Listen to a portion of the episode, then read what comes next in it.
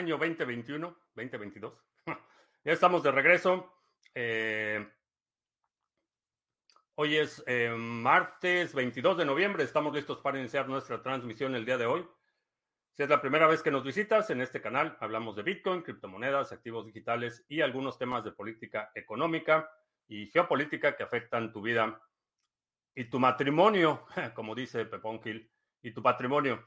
Eh, estamos transmitiendo en vivo audio y video vía en alta definición, en alta resolución y en alta definición. Estamos transmitiendo en vivo audio y video vía Facebook, Twitch, Twitter, Odyssey y también lunes, martes y miércoles tenemos nuestro live stream de solo audio vía Podbean.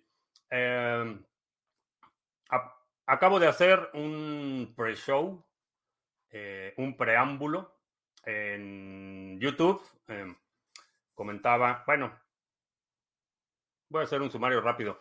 Eh, estaba comentando que a raíz de una conversación que tuve con uno de los eh, participantes en estas sesiones en vivo, donde decía que tenía que poner a producir todo lo que podía producir, eh, llegué a la conclusión de que no estaba siguiendo mi propio, mi propio consejo y, ah, bueno, para hacer el, el, el, relato breve, para transferir los archivos de la computadora que falló con la nueva. Eh, necesitaba un cable Thunderbolt y según yo tenía un cable Thunderbolt y lo estuve buscando, vacié, eh, estuve moviendo cajas, viendo aquí el closet donde tengo el equipo y demás. Eh, finalmente no lo encontré, lo tuve que ordenar en Amazon, pero me di cuenta que tengo una buena cantidad de dinero en equipo de audio y video que no estoy utilizando, que lo voy a poner a utilizar perdón, lo voy a poner a trabajar, a poner a producir. Y también tengo otros activos que, aunque no los había considerado como activos, creo que pueden producir y van a producir. Ese es el canal de YouTube. Eh, es una comunidad que he construido a lo largo de muchos años. Seis años cumplimos con el canal. Eh, llevamos creo que dos años sin publicar regularmente en YouTube, pero vaya, es un activo eh, que he construido y vamos a ponerlo a producir. Así es que hice un pre-show de 15 minutos eh, y va a ser un pre-show todos los días antes de la transmisión. Voy a estar en YouTube 15 eh, minutos antes hablando de ah, algunos temas urgentes, eh, respondiendo algunas preguntas específicamente en el tema de criptomonedas. en YouTube quiero mantenerlo así porque pues parece que estos temas de la libertad, la soberanía, la autodeterminación y las críticas a los autoritarios no les gustan mucho en YouTube. Entonces lo vamos a dejar únicamente de criptomonedas y luego pues vamos a invitar a la audiencia que migre a otras plataformas como Odyssey, como TreeSpeak, Hive, etc. Así es que eh, esas son las novedades. También estaba buscando en las cajas y encontré mi, mis eh, luces LEDs que tenía instalados en la otra casa y que no encontraba. Ya los encontré y ya están otra vez produciendo todo lo que pueda producir, hay que ponerlo a producir. Y vamos a ver.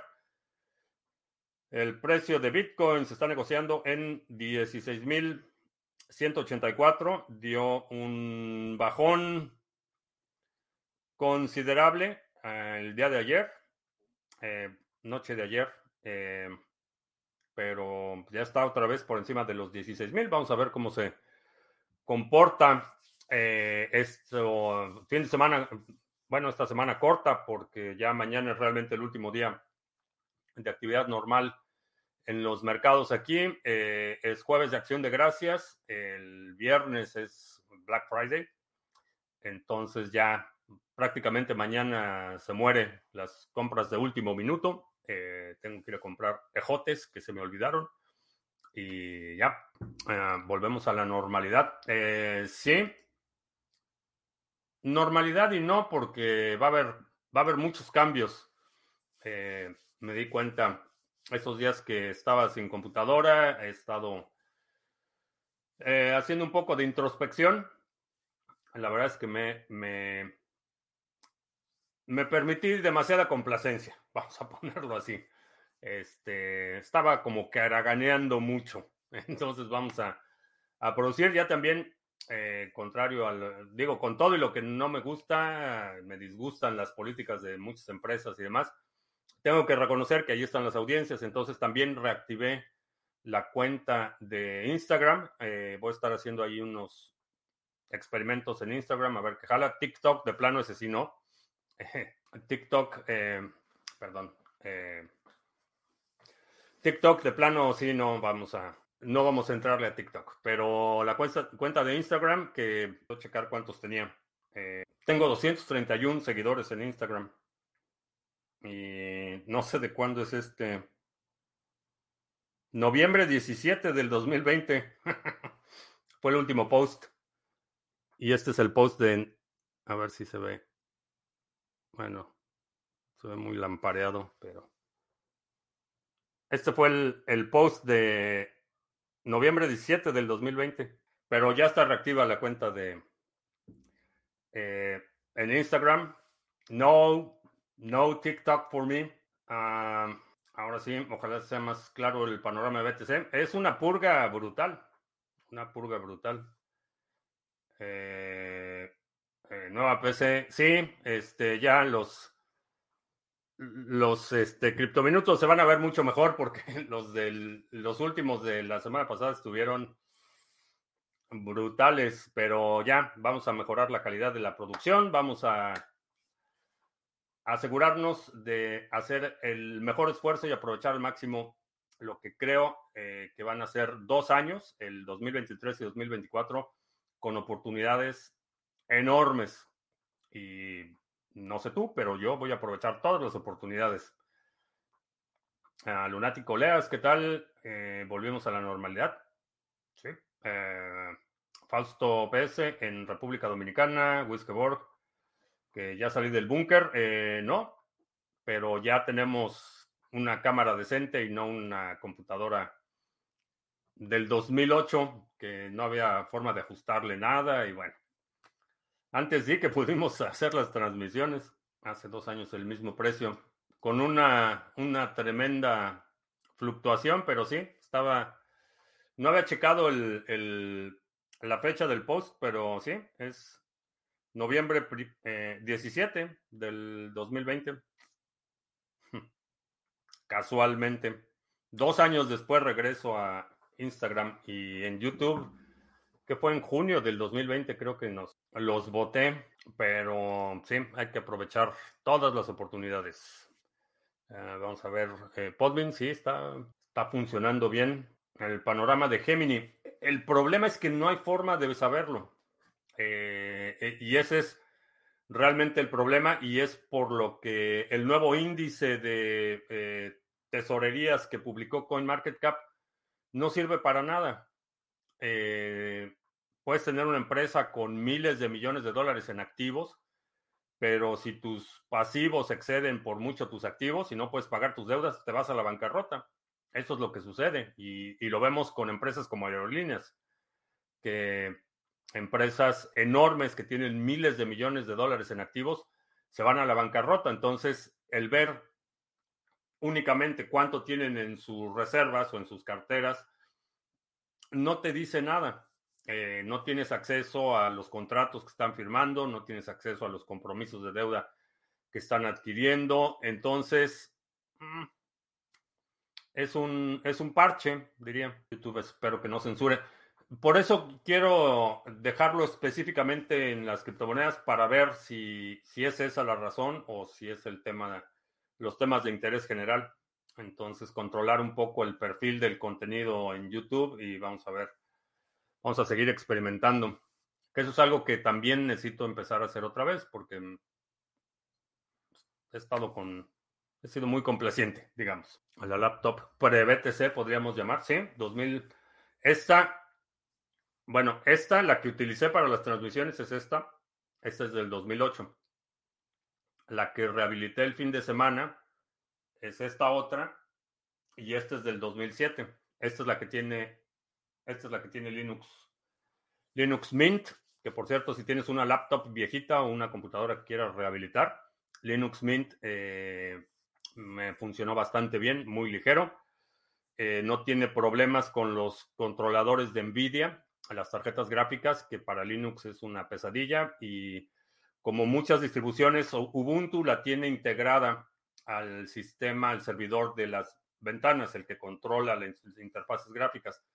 Entonces, si tienes una computadora un poco más viejita, causa conflicto y esas eh, tarjetas NVIDIA más viejitas no, no funcionan bien. Entonces, Linux Mint fue la, la mejor alternativa. Probé otras distribuciones y esa fue la que funcionó mejor sin tanto problema. Freddy Vega de Platzi dice que TikTok es lo peor, que no deberíamos utilizarlo.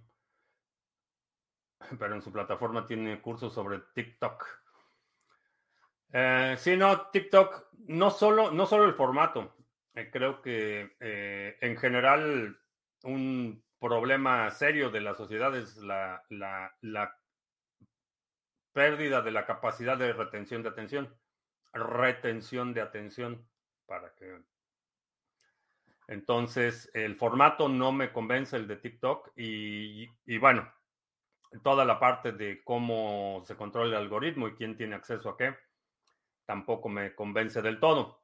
Entonces, vamos a probar con eh, lives de Instagram y algunas otras cositas que estamos planeando. Hace mucho que no leo criptonoticias, hablan mucha paja. Sí, la verdad es que la, la calidad del trabajo de criptonoticias ha se ha erosionado bastante.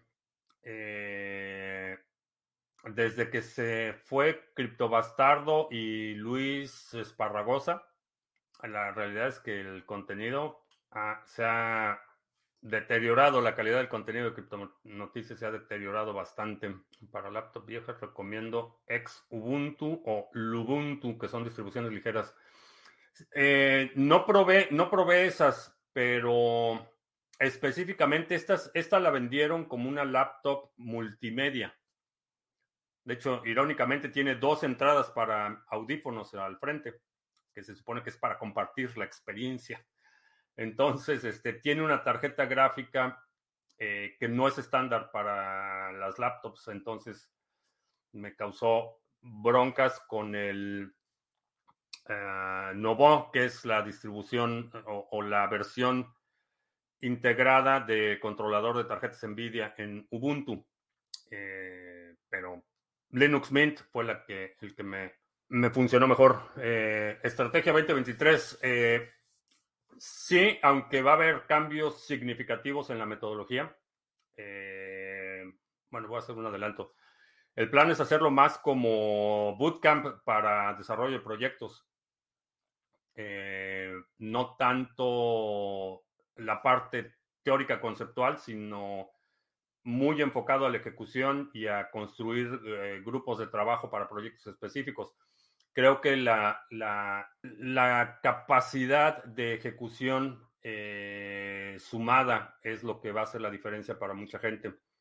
Eh, surgieron muchos proyectos de generaciones anteriores muy buenos, proyectos que siguen funcionando, gente que emprendió eh, distintos proyectos que siguen operando al día de hoy, pero creo que la parte de eh, aceleración de resultados mediante colaboración y una estrategia mucho más enfocada a la ejecución, creo que va a ser un, buen plan. Estoy terminando de afinar los detalles.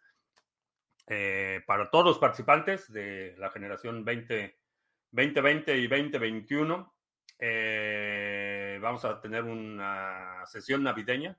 Este, todavía no tengo la fecha, pero va a ser en diciembre. Vamos a tener una sesión navideña.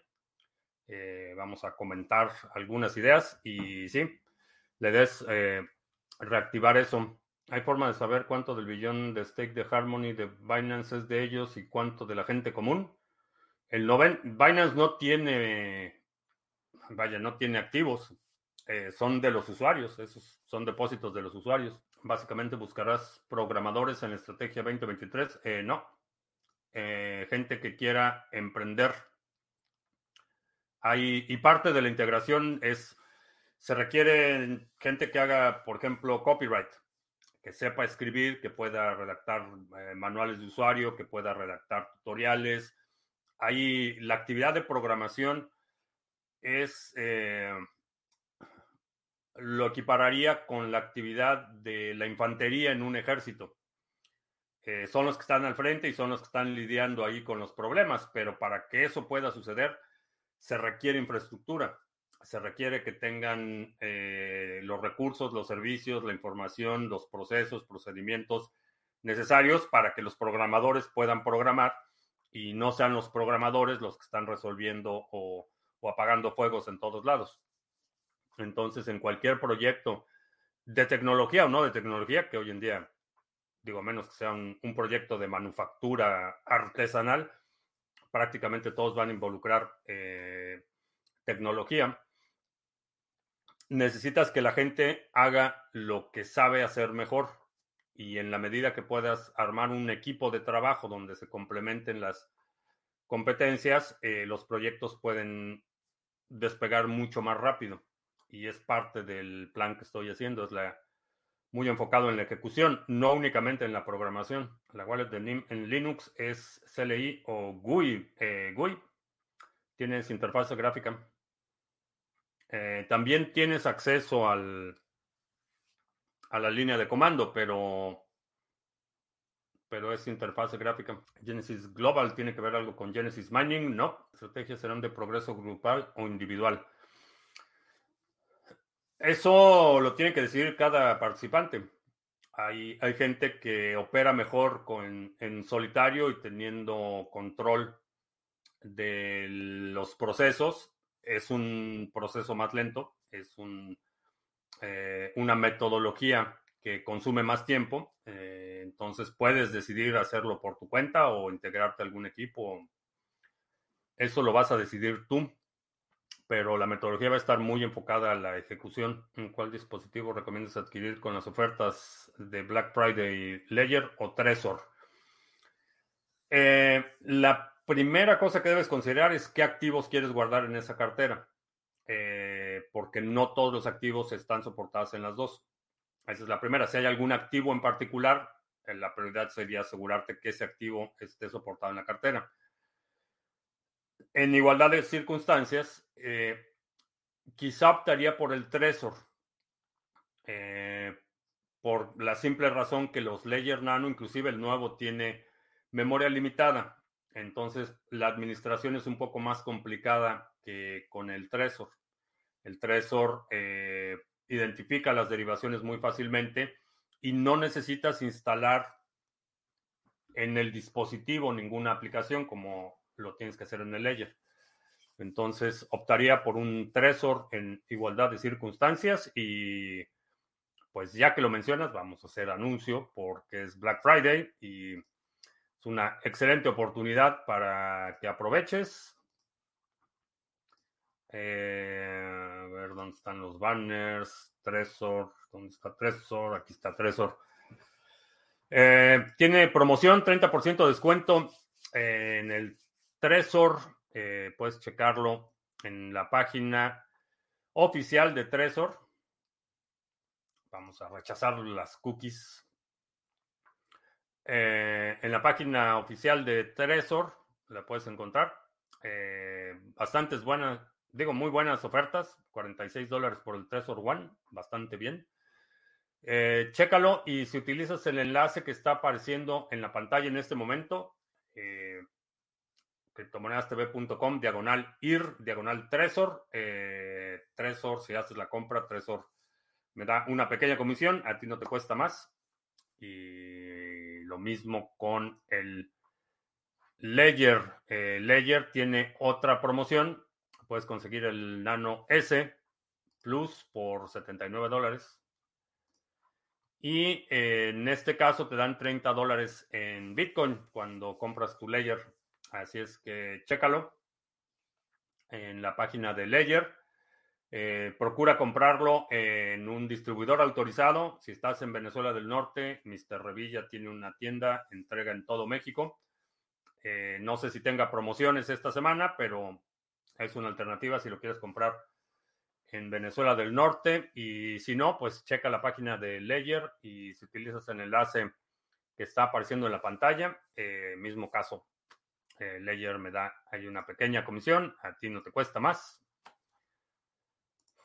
Y aprovechas las promociones, como dices, parece que está más enfocado a la ejecución grupal. Eh, no, va a estar enfocado a la ejecución.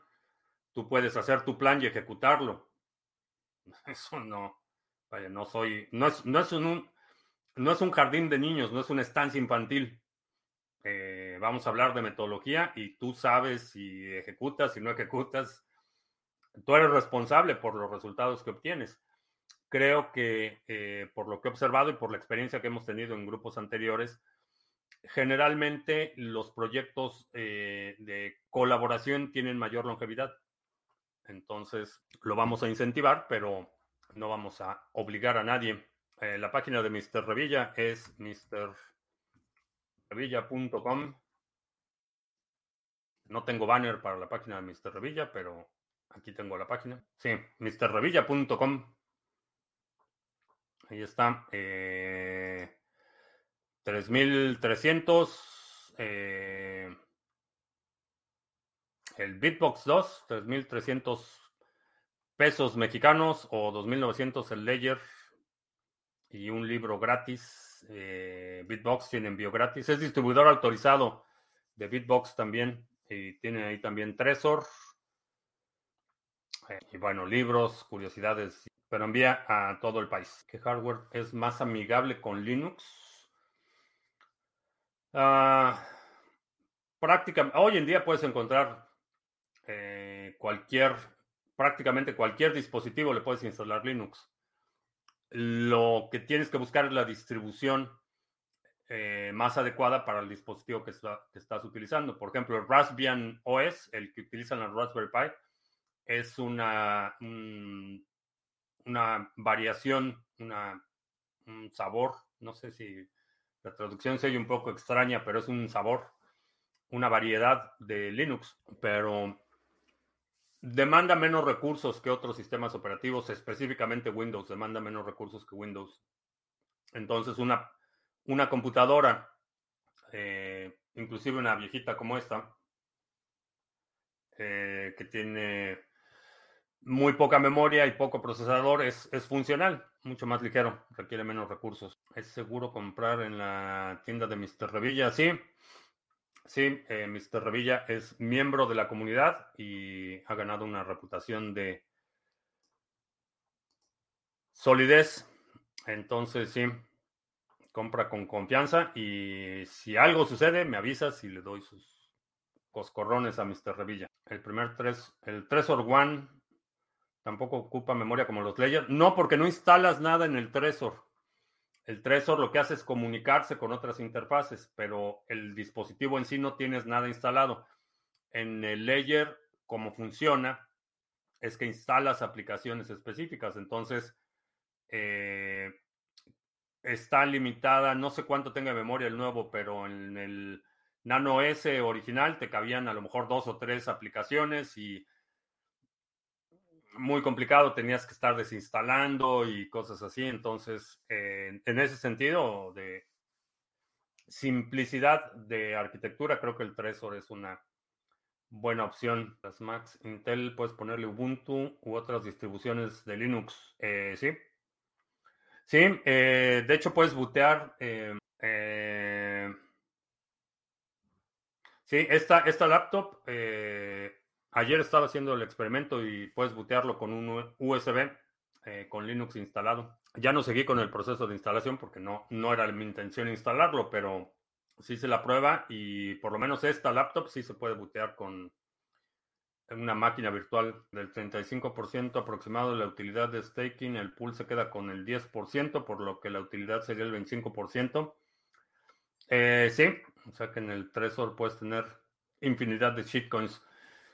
Las que sean soportadas, porque no todas son soportadas. Eh, hay algunas, eh, por ejemplo, el Trezor funciona con, está integrado con Exodus.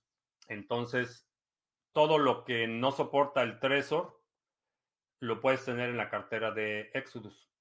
Eh, pero no, no todas. debe haber integración para que el Trezor se pueda comunicar con la cartera, ya sea una cartera nativa o una cartera multiactivos. Hay forma de saber cuánto el billón de stake de Harmony es de Binance y cuánto es de gente común. Asume que la mayoría es de gente común. Eh, utilizan los depósitos de los usuarios para hacer el stake. Entonces, no, no, no, no tengo razones para pensar que Binance tuviera dinero de su tesorería eh, haciendo stake. No lo creo. Deben ser depósitos de los usuarios. ¿Cuáles son los requerimientos mínimos para montar una Hackintosh? Necesitas eh, paciencia de santo. Ese es el primer requisito. Si te desesperas muy rápido, eh, si eres impaciente, si te frustras rápido, fallaste el primer requisito. El primer requisito es una paciencia enorme, eh, mucha diligencia para resolver los problemas. Y si no te gustan ese tipo de retos, instala Linux, no, no te metes con Hackintosh. Porque una vez que, después de mucho estar probando y ensayando, reinstalando y borrando y demás, eh, una vez que ya lo tienes operando, cualquier actualización, thanks baby, cualquier actualización, cualquier cambio que haces puede tronar todo y, eh, tienes que empezar otra vez a diagnosticar el problema, identificar si es un controlador, si es una versión incompatible, etcétera. Entonces, es complicadón. Todo lo que tiene que ver con computadoras, la mejor que puedas. Eh, la mejor computadora que puedas conseguir, esa es la, recomendable. No te podría dar un mínimo porque depende de qué versión del sistema operativo quieres instalar, depende de qué es lo que quieres hacer con esa máquina, si la quieres utilizar únicamente para navegar, para utilizar este para ver videos en YouTube y para a lo mejor escribir algo en una aplicación de procesador de texto y a lo mejor Excel o qué sé yo, para cuestiones así administrativas, tareas, organizar calendarios y demás, realmente no necesitas mucho procesador, pero si la vas a ocupar para algo muy específico, eh, esa es la consideración que tienes que hacer. Paciencia sería la, la más importante. Ah, ¿Cómo se puede saber si el NIM de X Exchange es nativo o no? Ve a la lista de activos cuando le des eh, depositar. Si está listado en el exchange, le das depositar. Y ahí vas a ver si el depósito es en RC20. Los únicos exchanges que tienen listado NIM nativo son Kraken y CoinList. Cualquier otro exchange es eh, RC20. Eh, pero eso lo puedes verificar así. No, no creas lo que te estoy diciendo. Ve a tu exchange, ve al listado en las carteras donde tienes los saldos. Ahí buscas el eh, NIM, le das depositar y ahí te va a decir el NIM que tienes que depositar es RC20 y deposítalo a esta dirección.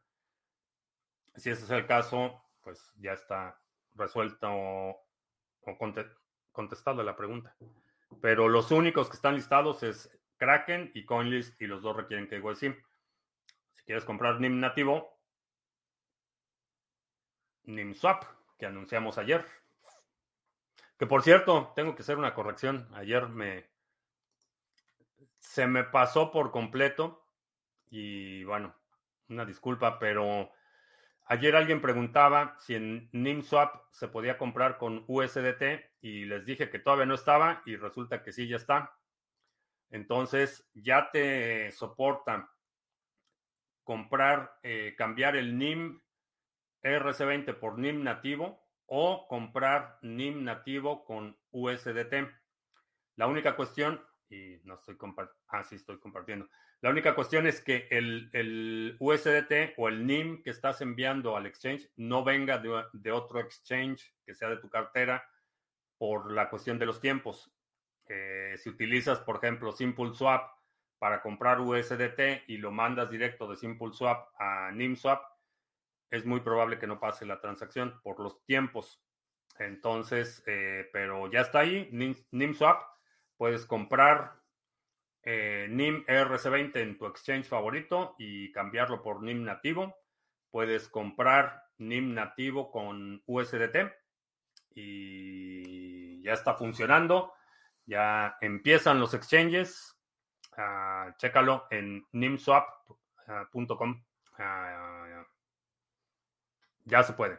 Ah, ¿Qué pasa con las shitcoins si desaparece Exodus y los tienes en tu Trezor con Exodus?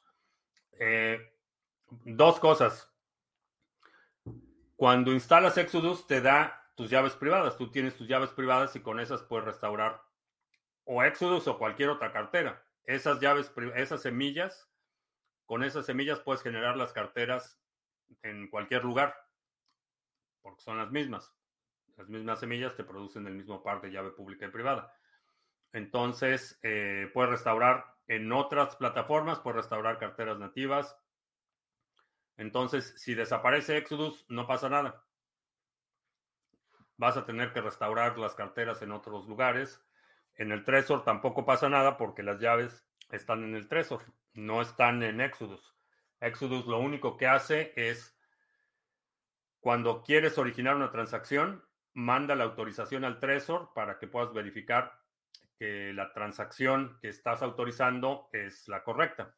Entonces te aparece en la pantalla, vas a mandar X cantidad de e, esta moneda a esta dirección, confirma en tu Trezor y aquí en el Trezor te aparece en la pantalla, eh, estás mandando X cantidad a esta dirección, presiona aquí para confirmar y con este es con el que firmas la transacción. Entonces no pasa nada porque el poder de firmar las transacciones está en el Trezor, no está en Nexus. Mi nano del 2019 se malogró su LCD, compré un nano del 2020. Ah, ¿Qué opinas cómo Longado está dirigiendo Twitter? Eh, ¿Crees que su soberbia lo metió en un problema difícil de salir? No lo sé. La verdad es que he visto una enorme una cantidad de tweets y muchísima actividad en Twitter. Entonces realmente no sé si, si es, está siendo tan afectado como mucha gente quiere, quiere asumir o como muchos, particularmente los medios, son los que están un poco más molestos. Eh, aquí la cadena, me parece que fue CBS, dijo que iba a suspender toda su actividad en Twitter hasta que no estuvieran seguros que eh, Twitter estaba en buenas manos, que no iban a, poner, a publicar nada oficial en Twitter. Entonces, cuando los medios tradicionales están molestos, ah, Quiere decir que a lo mejor algo bueno está pasando. No parece, voy a grabar un video dedicado con un tutorial. Eh, ya tengo lista la laptop que va a recibir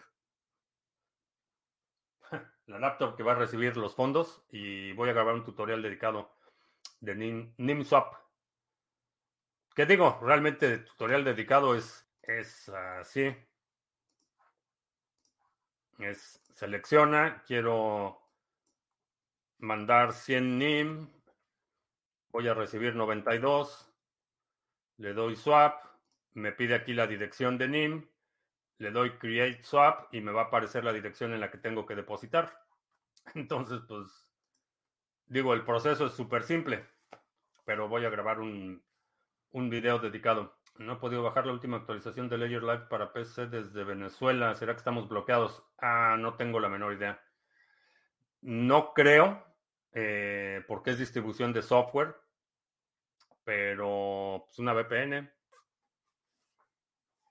Eso, eso te va a decir si es tu dispositivo o es eh, que están bloqueando el origen de tu dirección IP.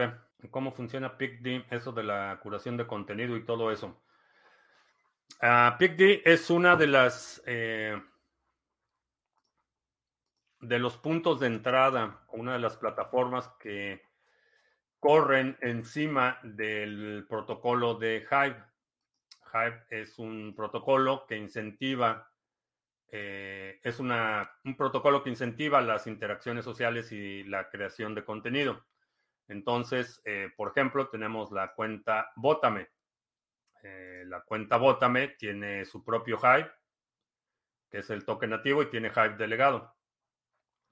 Cuando la cuenta Bótame vota por algún post por ejemplo, vamos a ver si vemos aquí de nuestro amigo Nenio. Ah, sí, aquí está la foto de Nenio. Cuando votamos por la foto de Nenio en PICD, aparece aquí un monto que estamos contribuyendo a lo que Nenio va a obtener por su post. Por esa actividad y en la medida que el post de Nenio se vuelve más popular, nosotros, por haber recomendado, y digo nosotros, la cuenta Vótame, por haber recomendado el post de Nenio, recibe también un pequeño porcentaje de las recompensas generadas por el post.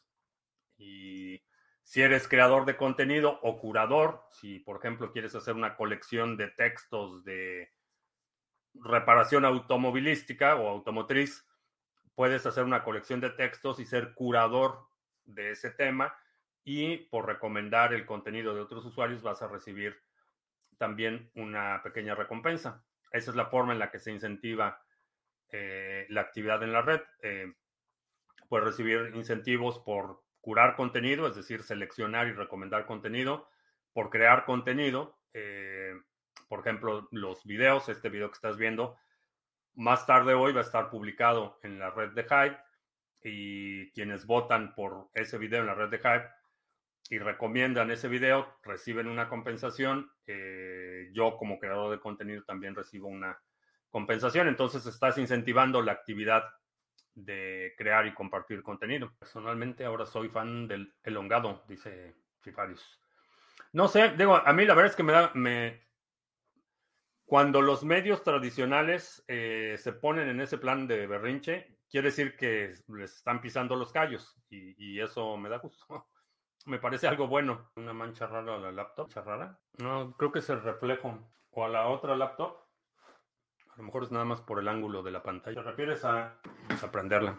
Sí, creo que lo que se ve, si te refieres a esto que está aquí, es el reflejo. Ah. Ya utilicé una VPN y logré bajar. Ahora está como le hago para el firmware. ¿Será que está bloqueado también? No deberías, pero checa esa, esa opción. Ah, ¿Cómo se hace para recibir votaciones de la cuenta? Vótame. Eh, nada más necesitas seguir a la cuenta. Bueno, no necesitas seguir a la cuenta, nada más dime qué cuenta, cómo publicas ahí y te agrego ahí a la lista que seguimos y y ya, eso es todo. Que entré al mundo cripto, nunca sentí el food. Ha sido bastante intenso. Eh, muchas subidas y bajadas, eh, muchos cambios dramáticos, este, euforia y pánico. Es, muy intenso, es un sector que se mueve extremadamente rápido. Estos ciclos de cuatro años que estamos viendo y que son eh, ciclos muy rápidos. En, dos meses en cripto es como un año en cualquier otro sector. Eh, se mueven las cosas muchísimo más rápido. Con la crisis de los mineros de BTC, los banqueros o demás instituciones pasan a ser los nuevos mineros. A lo mejor sí, a lo mejor sí, aunque es más posible que los rematen. Porque para una institución, un banco, es muy costoso meterse al negocio de la minería por la demanda técnica. Eh, se requieren conocimientos técnicos, necesitas contratar personal especializado. Entonces a los bancos lo que quieren es recuperar su dinero y van a rematar los equipos. Increíble que la oposición venezolana niegue los bloqueos por parte de Estados Unidos. No sé qué te refieres con que nieguen los bloqueos. ¿Dicen que no existen o no entiendo eso de que nieguen los bloqueos. ¿El halving del 2024 será el inicio de la salida del hoyo en el que se metió BTC? No. La salida del hoyo va a ser antes de lo que muchos anticipamos. El próximo año va a estar el proyecto de privacidad nuevo de Cardano es similar a NIM. Suena parecido. No he visto el detalle técnico de cómo va a operar la red pero es un concepto muy similar. Es un concepto de tener una red de mensajes ofuscados que sea incentivada. Ahora, como en todas las cosas, el diablo está en los detalles. No he visto la especificación de cómo va a operar lo que propone, eh, lo que están proponiendo para Cardano. Eh, pero sí, y, creo que todo lo que tiene que ver con la, con la privacidad eh, va a ser extremadamente importante en los próximos años. Y de la misma forma que estamos viendo el ecosistema Cosmos, por ejemplo, donde hay interoperabilidad entre cadenas, lo mismo vamos a ver con todo lo que tiene que ver con el layer de privacidad. Va a haber interoperabilidad entre distintas redes y eso creo que va a ser un ecosistema mucho más robusto que tener silos de redes aisladas. Exacto, dicen que los bloqueos no existen, que todo es culpa del dictador Maduro. No, pues si dicen que los bloqueos no existen, entonces pues, tienen problemas con la realidad. Han de ser paisanos del metaverso. Eh, el colapso de Venezuela es por, por la dictadura, es la política bolivariana, eso fue lo que condujo el colapso. Eh, culpar eh, las sanciones económicas pues es lo que ha hecho Cuba por décadas y la realidad es que el, gobierno cubano y la, aristocracia roja cubana están forrados de dólares y Rolex. Eh, entonces, culpar a las sanciones económicas por el colapso de la economía venezolana es, es falso. Eh, la economía se colapsó antes de que Estados Unidos empezara a imponer sanciones económicas. Entonces, esa es la triste realidad. Ah, nunca hago referencia a Evox. E, Evox, eh, honestamente, no, no es que, vaya, la parte del podcast en, audio lo grabo y lo publico en Anchor. Y Anchor se encarga de toda la distribución del podcast. Está en, no sé, 15 plataformas o algo así. Muchas de ellas ni sé cuáles son, francamente, eh, pero lo distribuyen todas las plataformas de podcast. Pero si me estás escuchando en el podcast en Evox, muchas gracias. Eh, y gracias a ti que me escuchas en el podcast. Pero esa es la razón, porque no, no publico específicamente en Evox, sino que lo pongo en Anchor y la distribución de audio se encarga, eh, Anchor se encarga de la distribución en todas las plataformas de audio. Conozco la red Secret del ecosistema Cosmos.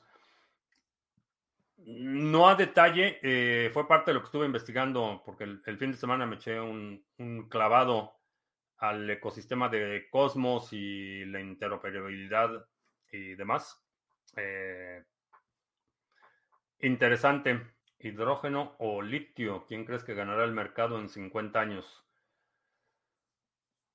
Como sistemas de propulsión, eh, creo que el límite superior de expansión del hidrógeno es mayor que el del litio. Vivían como reyes, hasta hicieron una Copa América en el 2007 con sendos estadios. Eh, parece que ahí sí funcionaba el socialismo. Ponte a leer la historia, pero el colapso, el colapso de la economía venezolana fue por la política bolivariana. Eso fue lo que colapsó la economía pretender que es culpa del imperio yanqui es, es absurdo. Vaya, no resiste el menor escrutinio. Pero escrutinio significa pues que necesitas leer un poquito de, qué es lo que pasó en Venezuela y, no asumir que la propaganda oficial es real. Nos oye, se habló de FTX y parece que habló de tomar medidas. Eh, sí, pero no va, va, va a tomar medidas, pero la realidad es que ya, ya entró en, el, en la cuña de la fractura política. El Partido Republicano está exigiendo explicaciones de por qué los demócratas, demócratas recibieron millones de dólares de donativos de el CEO de FTX. Eh, ahora que tomen control del Congreso, eh, creo que van a exigir investigaciones, entonces eh, no creo que vaya a haber demasiado avance con el Ejecutivo. ¿Por qué los podcasts en Spotify duran menos minutos que las transmisiones en vivo? Porque la magia de la edición, le corto los espacios. tengo un filtro cuando proceso el audio del, podcast. Tengo un filtro que elimina los espacios en blanco. Entonces, si hay un, espacio de, eh, me parece que ahorita lo tengo en, en tres segundos, si hay un espacio mayor de tres segundos, que puede ser una pausa o que estoy tomando café, estoy cambiando pantalla o lo que sea, eso lo corta automáticamente el filtro y por eso es que la, duración es menor. Aquí, eh, cuando estás viendo el video, puedo hacer una pausa y estás viendo que hay movimiento, estás viendo que estoy viendo la computadora o que estoy que fui al closet para recoger algo, etcétera. Lo estás viendo. cuando estás escuchando y hay un vacío de cinco segundos, es una eternidad. Entonces, por eso es que el podcast, eh, cuando lo edito, le aplico ese filtro, corta los espacios eh, mayores a tres segundos y la duración es mucho menor. Por esa razón, que soy muy proclive a apoyar a dictaduras de derechas. Otra otra acusación infundada de nuestro corresponsal del metaverso. No sé cuántas veces lo va a tener que decir, pero no apoyo a las dictaduras, ni de derecha, ni de izquierda, ni de ni las teocracias, ni nada que se le parezca, ni fascistas, ni comunistas, ni ninguna. No, no, no apoyo a ningún régimen autoritario. Eso ya debería quedar claro, pero, pero cuestiono eh, y digo, no estoy haciendo un cuestionamiento súper profundo, súper sofisticado. Son aritmética básica, son sumas del, nivel de educación primaria para exhibir las mentiras de la agenda bolivariana. Que si me paga bien Spotify, no, eh, no gano nada en Spotify, no, no está monetizado, no hay anuncios en Spotify.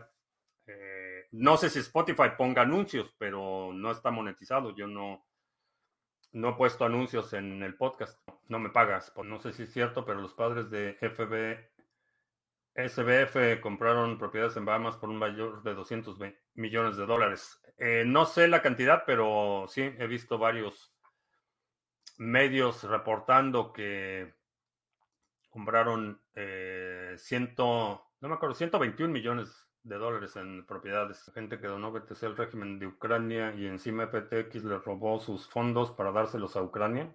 O sea, se robó los fondos para dárselos a Ucrania. ok. ok. Vas al closet o saliste del closet. No, a veces voy al closet porque necesito enseñarles algo. Un libro o voy al closet para sacar algo. Algún prop. Por eso. Pero ni ni voy al closet ni salí del closet. Vamos a ver. Podbean. No había checado a ver si había preguntas en Podbean. Por ejemplo, este, este espacio de silencio que acaba de pasar, que estaba checando pantallas. Ese es el tipo de silencios que corto. ¿Alguna vez se ha hackeado alguna wallet digital? Eh, por wallet digital te refieres a una cartera en hardware. Eh, sí. Ha habido intrusiones cuando los atacantes tienen acceso físicamente al dispositivo. Hay, no es un ataque simple, es un ataque muy sofisticado, pero sí. Ah, ¿Cómo asumirán las pérdidas las compañías a las cuales FTX les debía? Pues ah, lo escribes en tu libro contable como pérdida y y ya lo declaras a, Hacienda como pérdida, no hay más. Que parte del dinero de FTX se fue para los demócratas y para el régimen ucraniano. Pues entonces no se lo robó. Si la gente, a ver, vamos a explicarlo con manzanitas. Si yo le dono Bitcoin a Ucrania en, en FTX y FTX se lo da a Ucrania, no se lo está robando se los está dando el uso para el que fue destinado. Ahora, si yo le doy Bitcoin a FTX para que se lo done a Ucrania y no se lo dona a Ucrania, entonces sí se lo está robando. No pueden ser las dos. Si el Bitcoin era para Ucrania y se lo dio a Ucrania, no se lo robó. Si el Bitcoin era para Ucrania y no se lo dio a Ucrania, entonces sí se lo robó, pero no pueden ser las dos al mismo tiempo. Si me molesta que digas que amas ApeSwap, eh, no es que me moleste, pero no entiendo cuál es la relevancia. Vaya, es una preferencia personal y está perfectamente aceptable, pero vaya, no, no lo voy a mencionar aquí cada vez que tú dices que te gusta ApeSwap, pero Puedes poner ahí en el chat que te gusta ApeSwap las veces que quieras. Ah, tipo Koinomi. Sí ha habido, eh, no me acuerdo si fue con Electrum o con quién, que Sí, todas las carteras en software asume que pueden ser hackeadas. Esa es una de las razones por las que recomiendo utilizar dispositivos como el Trezor, como el Ledger, eh, como una, una cold card, eh, algo que te permita firmar la transacción sin que esas llaves privadas estén en el dispositivo. Asume que software y hardware pueden ser hackeados y actúa en consecuencia. He oído que los rusos roban lavadoras y trenecitos de excursiones. Está causando shock. Está dando dinero que no es de FTX, es de sus usuarios. Sí, si está, si está. No sé por qué es tan complicado explicar a, a nuestros amigos del metaverso. Si está apropiándose dinero que no es de él, se lo está robando. No sé, no sé ¿Por qué asumes que estoy defendiendo algo indefendible? Si un usuario le da dinero a FTX y FTX hace otra cosa que no era lo que acordó con el usuario, se lo está robando. No sé, no, no es tan complicado. No sé por qué dices que estoy defendiendo lo indefendible. Ah, si lo tengo en un dispositivo que no, no utilizo nunca. No asumiría, no pondría, por ejemplo, si es una parte considerable de mi patrimonio, no lo dejaría en una cartera en software. Una cartera en software te sirve cuando tienes actividad diaria, por ejemplo, pues recibes pagos o haces intercambios de forma constante. Eso es lo que tienes, es como tu cuenta de cheques donde pagas, este, recibes pagos, etcétera. Pero lo que es tu ahorro, tu patrimonio, eso no lo pondría en una cartera en software. Es demasiado, demasiado arriesgado para mi eh, preferencia en términos de nivel de riesgo. los dispositivos se dañan, eh, todo lo que tiene tarjetas este, eh, electrónicos, relays, capacitores, baterías, todo eso se puede dañar. Y puedes tener algo guardado por cinco años en un closet y cuando lo abres resulta que se oxidó, o que se resecó la tarjeta y se, y se rompe, eh, o la batería explotó. Este, hay, pueden pasar muchas cosas, entonces no le voy a confiar mi patrimonio a un solo dispositivo electrónico y no se lo voy a confiar, confiar ah, no voy a confiar la seguridad en una cartera en hardware digo, en software, perdón. Chifario describió la política del comunismo cuando donan dinero que no les pertenece. Pues sí, pero cuando lo hacen los socialistas es bonito. ¿Tienes un tutorial sobre cómo cambiar una moneda a otra, pero dentro de Ledger Live? Eh, no. No, no tengo tutorial de eso. ¿Crees que con esas acciones el mundo cripto vea con buenos ojos a Zelensky y a su régimen? No tengo idea. en general, sí, por dos razones. La gente tiende a admirar eh, a la gente eh, que muestra capacidad de dirigir una situación eh, compleja. no sé cuántos, cuántos dictadores en la historia, en, en, la situación de Zelensky, ya se habrían trepado al avión con sus maletas llenas de dólares. Entonces, lo digo que se la ha rifado, se la ha rifado. Su país está siendo invadido de forma injusta e ilegal, de acuerdo al orden internacional. No es la primera vez que sucede y le están haciendo frente a una situación extremadamente adversa. Creo que en ese sentido, eh, las, las acciones que ha tomado son dignas de admiración no lo admiro como persona, eh, como individuo, no, no creo que sea un héroe, no creo que sea perfecto y no lo pongo en un pedestal, pero la forma en la que ha enfrentado la situación adversa es eh, bastante buena, en mi opinión.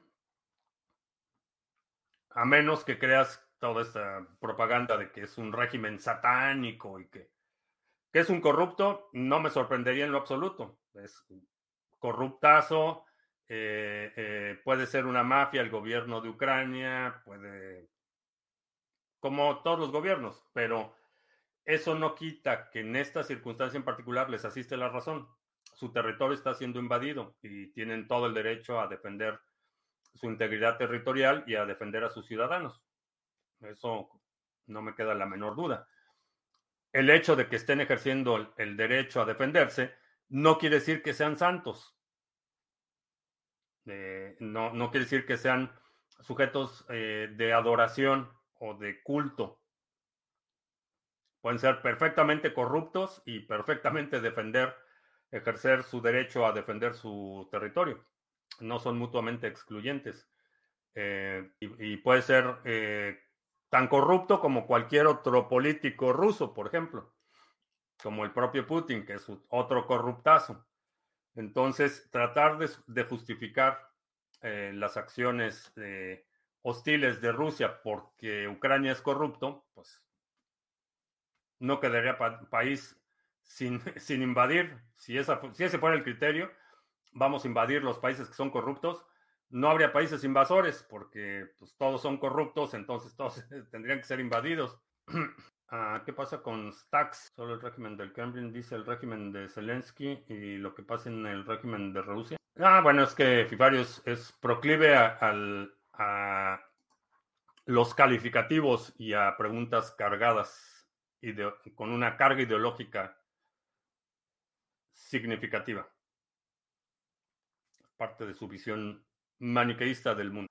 Todo es o absolutamente bueno o absolutamente malo, o, es un mesías o es un villano, o esa discusión más minuciosa parece que no, no pasa los filtros de la mentalidad en el metaverso. Ah, hace mucho de por qué, por lo general, los gobiernos de izquierda comunista son tan radicales. ¿Por qué? Porque el comunismo es un eh, es una política económica y un, un, régimen político que elimina la individualidad. Por definición, es un régimen en el que el derecho colectivo eh, se sobrepone al derecho individual. Por eso es que no hay, no hay muchos mecanismos de oposición, de transición o de reforma en los regímenes comunistas y socialistas. Es la voluntad popular y quienes se erigen como intérpretes de la voluntad popular lo que domina eh, el entorno político. Entonces, como, como ciudadano, como individuo, no tienes derechos individuales y los derechos que tienes están subordinados al interés colectivo y al derecho colectivo. y es tan mala idea que la tienen que imponer por la fuerza. Eh, es por esa razón que en un país eh, con mayores libertades puede ser comunista o puede ser capitalista o puede ser anarquista puede ser este, sinarquista o poeta, y en un país eh, comunista, en un país socialista, solo puede ser lo que el Estado te permita. Ah, que el, que el CACAS va a organizar una marcha, eh, sí. Sí, está allí acarreando gente para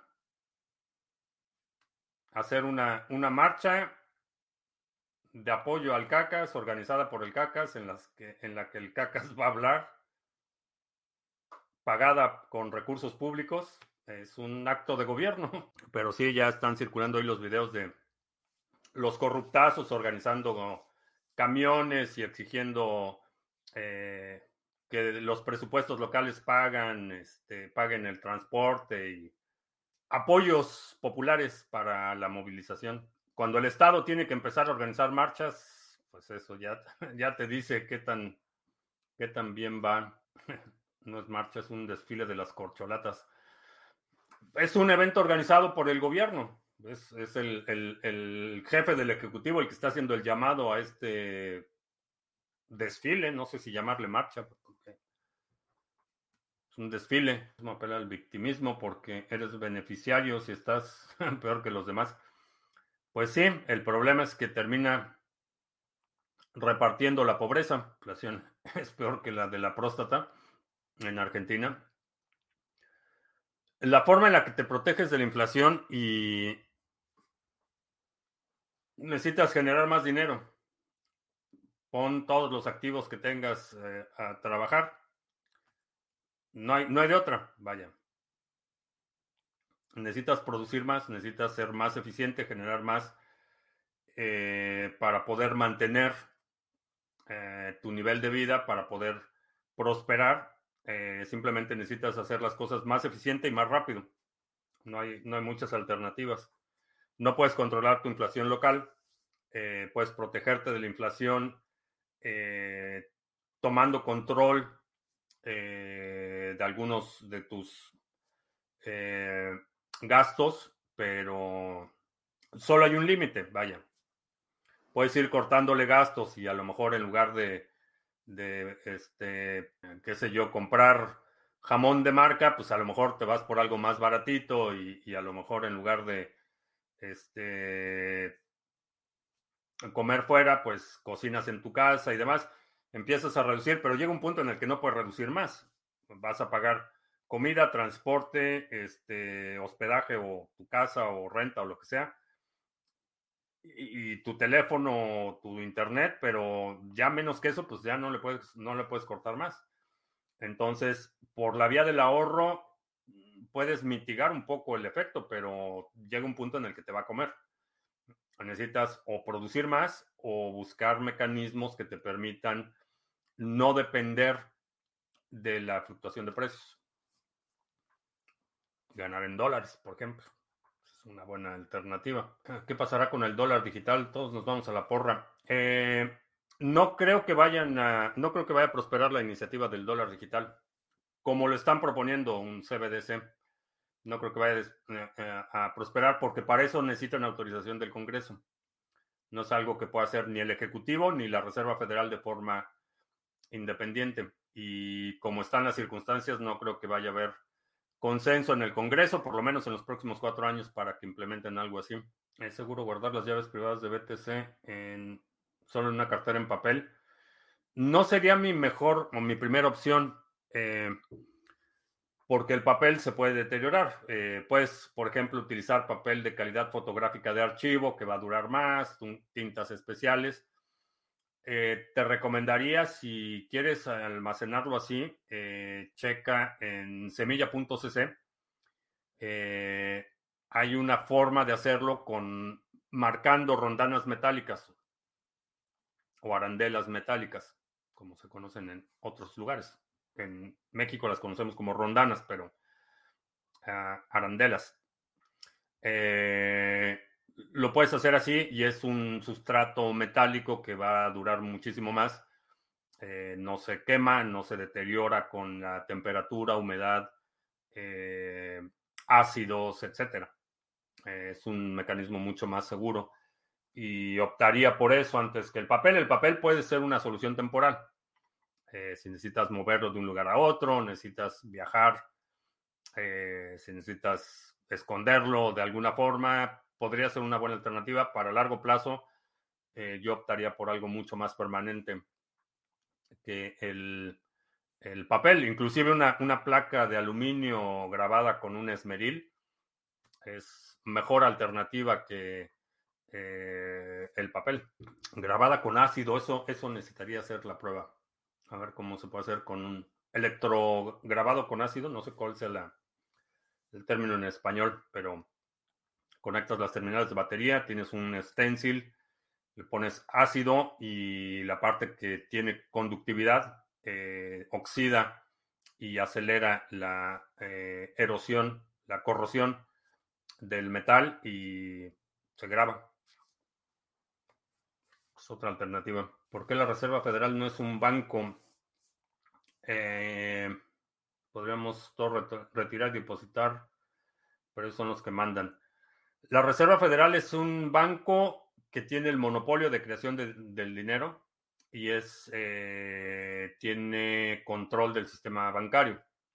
Es el banco de bancos. Los bots en Twitter son cuentas hackeadas y robadas o, son cuentas creadas por empresas que venden su servicio. Hay de las dos. Si estuvieras Si estuvieras dentro de una simulación, ¿te darías cuenta? Probablemente no, si es una buena simulación. Si es una simulación bolivariana, una, una eh, simulación made in China, a lo mejor sí me daría cuenta cuando a los tres meses empieza a desarmar.